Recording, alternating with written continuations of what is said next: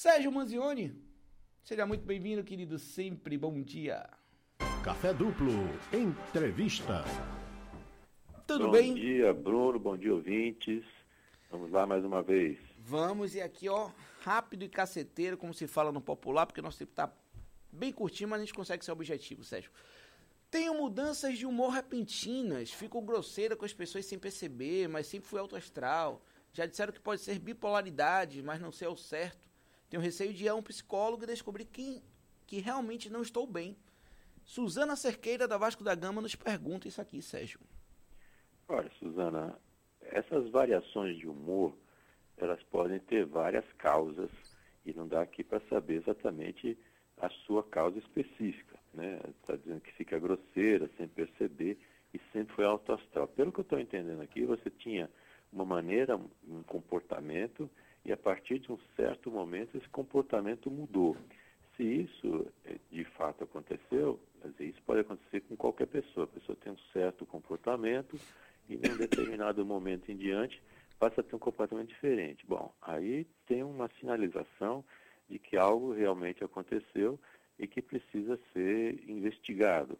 Né? Agora, se confunde muito essa história de ser bipolar quando a pessoa tem algum tipo de variação de humor que seja até comum. Você pode, de fato, acordar bem e uma notícia qualquer lhe chatear e você não ficar mais bem, depois voltar ao normal, ter explosões.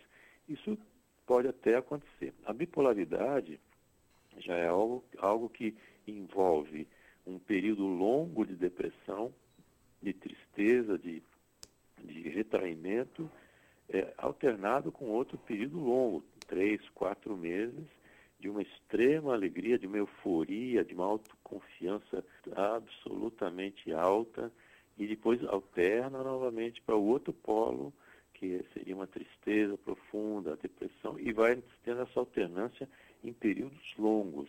Uhum. É, não acredito aí que você possa ter bipolaridade. Em alguns casos, existe essa alternância de humor durante o dia, a pessoa é sempre assim, então não é uma coisa de uma hora para outra, ela é sempre assim, então pode ser chamado ciclotimia. Uhum. Seria essa alteração cíclica do humor aí durante o dia. Mas você disse que tem receio de um psicólogo para descobrir que realmente não está bem. Mas é exatamente o contrário, né? Você tem que ir ao psicólogo para saber o que é que tem. E se não estiver bem, providenciar que isso seja, seja encaminhado a um tratamento, que tenha aí uma terapêutica para poder viver melhor. Porque se você já está fazendo essa pergunta aqui, porque isso já está incomodando. Então, não se pode fugir dos problemas aí e também é como você tem um, uma, um qualquer tipo de, de doença ou qualquer outra e você não quer ir para descobrir que tem. É, essa é uma maneira errada de ver as coisas. É preciso ir ver sim, e se tiver, tem tratamento, tem, tem maneira de, de amenizar bastante aí essa situação. A propósito, Joab Santos, de Itapão, ele quer saber como encarar os traumas da infância. Olha, Joab, de fato, traumas que vêm da infância, e não precisa ser só da infância, não podem ser traumas também na vida adulta, e inclusive a gente tem um transtorno é, pós-traumático, né? a gente pode ter várias situações aí decorrentes disso, porque ninguém está preparado para esse tipo de extremo, coisas extremas que acontecem e que a gente pode, tá, não está preparado para isso. A gente quer ter uma vida comum, a gente quer ter uma vida sem sobressaltos, mas quando vem esse tipo de coisa, na idade adulta, pode ter uma compreensão melhor daquilo que está acontecendo e ficar um pouco mais simples, não quer dizer que seja fácil. Agora, os traumas de infância, é, encará-los, tem que encarar de frente, tem que encarar esses traumas, considerar realmente que em um determinado momento você foi vítima de alguma coisa, mas é preciso sair do papel de vítima. Aconteceu, de fato, foi vítima, mas por que tem que sair do papel? Tem que sair do papel de vítima, porque senão vai ficar revivendo esse trauma é, eternamente. Então aconteceu, aconteceu, foi péssimo, desagradável, horrível, foi tudo de ruim, mas é preciso tocar a vida para frente. Então é preciso pular essa etapa, esquecer de fato isso, compreender e ir para frente. Às vezes não é possível fazer isso sozinho, E aí é o momento de procurar ajuda profissional.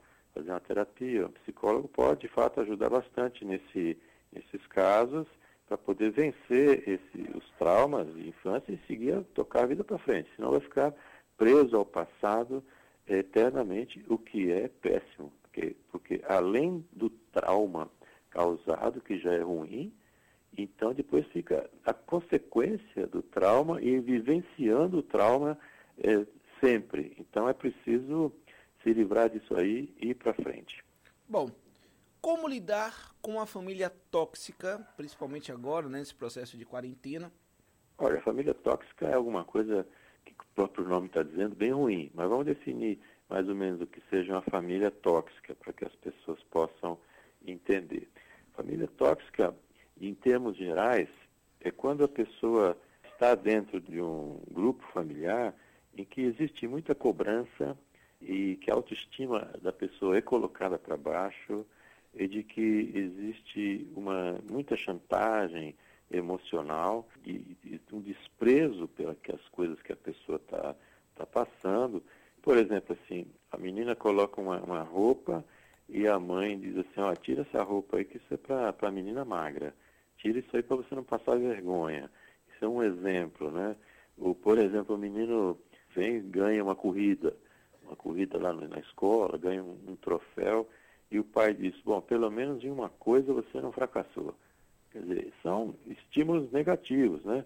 Do tipo, por exemplo, adolescente tem um primeiro amor, um romance, qualquer coisa assim, o menino sai fora do, do relacionamento, dá um fora na menina. E aí a mãe pode comentar, não, ela está aqui, fulana está aqui choramingando porque só porque o outro deixou ela.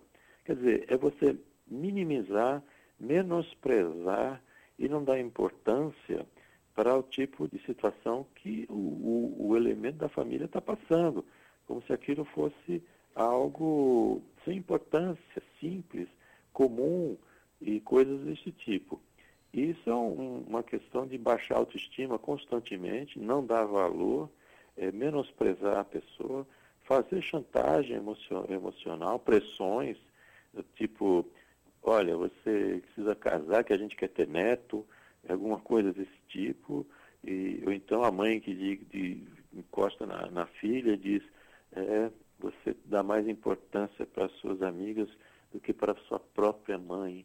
Esse tipo de comentário que vai desfazendo sempre as opções da pessoa, vai desgastando isso de forma geral. Como é que lida com isso? Que é a pergunta Olha, não é fácil lidar com isso, mas o primeiro passo é, é compreender que está numa situação dessa. Então, você se vê numa situação dessa, se vê num grupo familiar tóxico, já é um primeiro momento, já identifica que isso está acontecendo. A partir daí, é preciso verificar também que esse é um processo contínuo, né? Você percebe que aquela dinâmica familiar é de baixa autoestima, é, de fazer sempre o que a sua escolha sempre está errada, você não é capaz o suficiente, você vai vendo aquilo. E você vai percebendo também que, essa, que esse é um comportamento dos outros e que não necessariamente corresponde ao que você é de fato, mas à opinião deles. Como, é, como se trata de família, essa opinião tem muito peso. Uhum. E às uhum. vezes não é possível se livrar disso assim muito fácil. Sim. Então, nesse caso aqui, eu recomendo de fato procurar uma ajuda é, profissional para aprender a lidar com essa situação e ir em frente, porque não pode ficar parado com uma coisa tóxica, tem que se livrar disso aí. Sem dúvida. Lute Lima aqui já deu um de menino pequeno, mas eu quero meu netinho. Ele se identificou aí, provavelmente nessa torcida aí para que chegue alguém.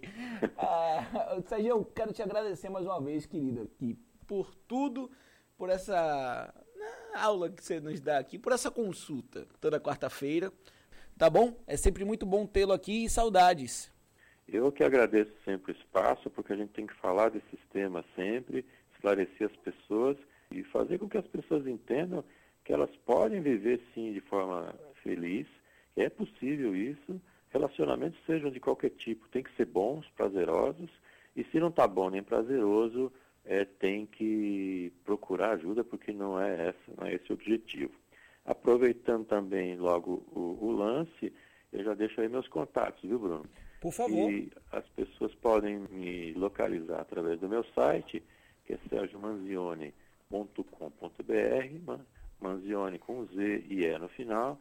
Também você pode seguir no, no Instagram, arroba psicomanzione.